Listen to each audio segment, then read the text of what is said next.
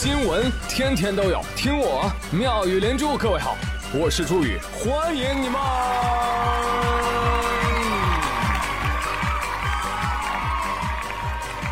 谢谢谢谢谢谢各位的收听啦！话说今年的高考祝福语啊，那是花样百出啊，比以前更多了。哎呀，你比如说寓意超常发挥，灰袜子热销。哎，你要是这么说，那卖化肥的应该供不应求啊。为什么呢？黑化肥最擅长发挥了。此外还有什么？旗开得胜的旗袍，一举夺魁的向日葵，一举高中的粽子，逢题必会的提帕，也成了高考助兴神器。还有呢，天眼查 APP 显示有一个商标叫“指定能行 ”，已经被一家公司申请注册了，国际分类是服装鞋帽。你看看这谐音梗，王建国呀，王建国，这 sense 如你所愿呐。但问题是，朋友们，如何快速获得一个指定呢？臭不要脸！哎，你可以穿一身佛罗伦萨的紫球衣。当然，如果你没有的话，高锰酸钾坐浴给你一个快速指定的机会。能行啊？你赶紧试试。不紫，你来找我。让我看看。来，今年高考的考生啊，等你们高中之后啊，一定要好好利用这个暑假啊，好好学习，学一学。必要的一些大学技能，比如说唱歌跳舞啊什么的啊，有助于找对象。你再比如说躲野猪啊什么的啊，有助于活命。前两天南京，罗先生驾车行驶在南京大学仙林校区旁的九香河东路的时候，唰，什么？唰唰唰，窜出了几头野猪，就从他的车前横穿马路。你好，我是小猪佩奇。罗先生表示：“哎呀，我是既惊吓又惊喜呀！你惊喜什么呀？惊喜，我就是觉得这一幕特别像当年逃课出来的我们。哎，你别别带上我啊！野猪像你不像我啊！”据当地知情的同学说，这几头猪是商学院的同学失去梦想变的。你有神经病啊！啊，对此，南大招生办还站出来回应说：“欢迎报考俺们九香河野猪大学。”我操，实锤了！你看啊，南大那可不是野鸡大学，人家是野猪大学啊！另外，东南大学、南京工业大学、南京居民楼内都发现有野猪出没，大家都惊呼：“天哪，这野猪是是出来团建了吗？”这个，哎，不要掉以轻心啊！相关高校的老师们还发布了保卫处的通知：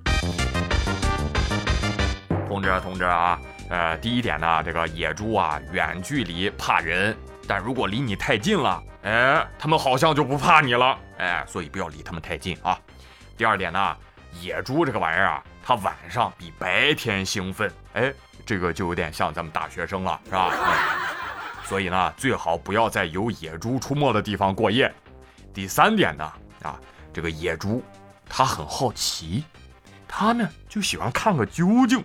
它看到你的时候啊，它可能会打量你几秒钟，但是各位不要害怕啊，你就盯着它看，你过来呀，可能马上就离开了，就走了，一定要有信念。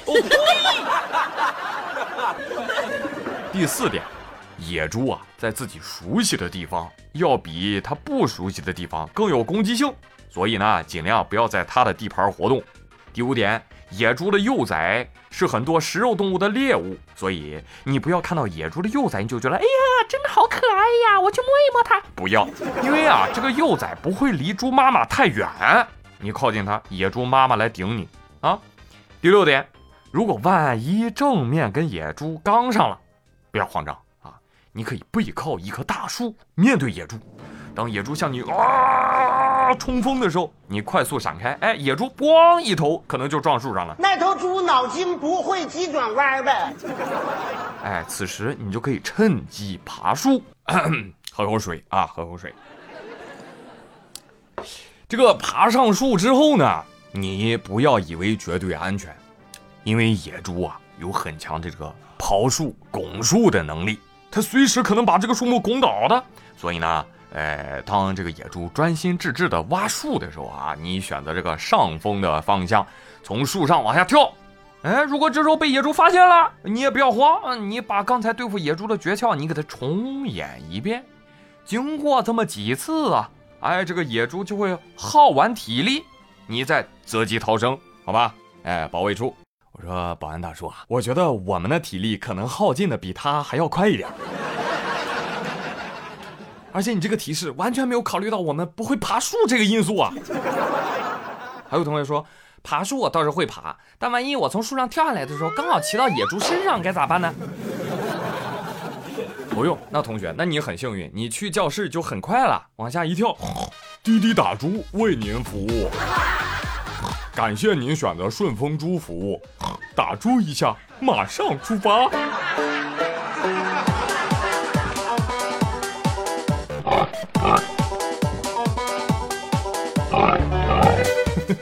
开玩笑啊，开玩笑啊！但是有一点大家一定要记住啊，不要跟野猪硬刚。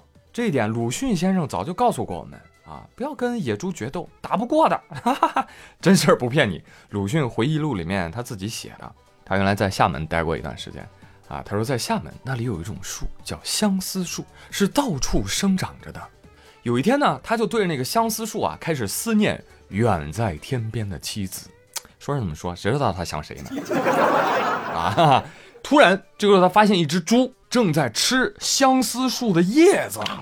鲁迅就觉得，相思树的叶子是给你猪吃的吗？是你猪能吃了吗？于是他便跟猪决斗了。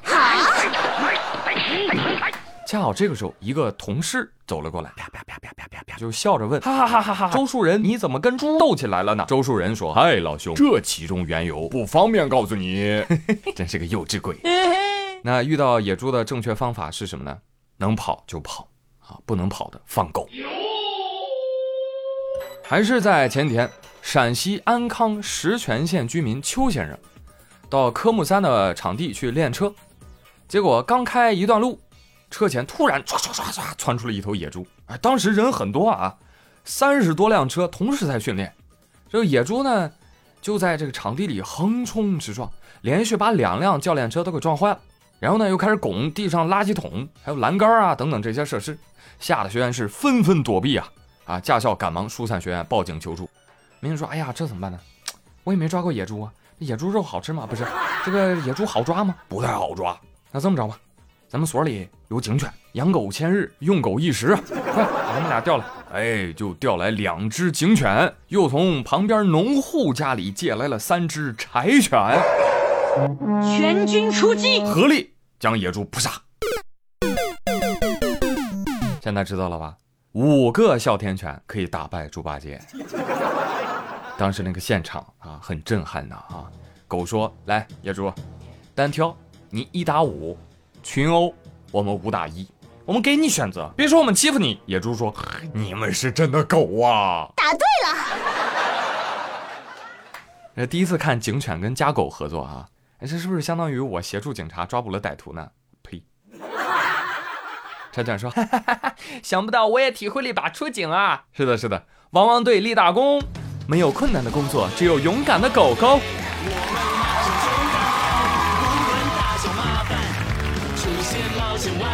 话说今年啊，真是好年头啊！这动物保护真不是白干的。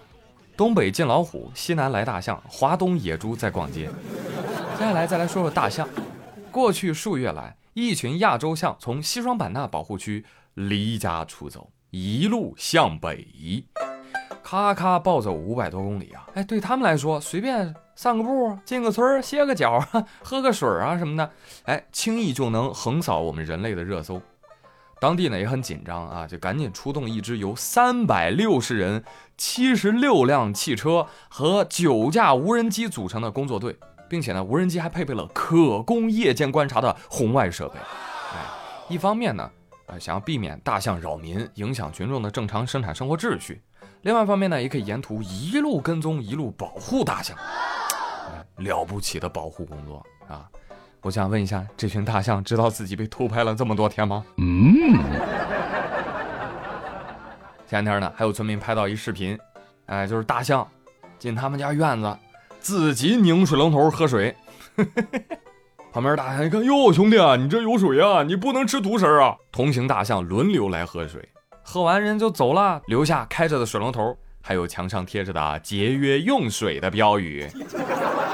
村民说：“你这怎么不关水就走了？你节约用水看不到吗？”哎呀，大象说：“你在教我做事。”自来水公司说：“哎呀，你们家这月水费怎么那么高？”村民说：“我请大象喝水了。”象群喝完水。然后吃着沿途人类准备的食物，哈哈。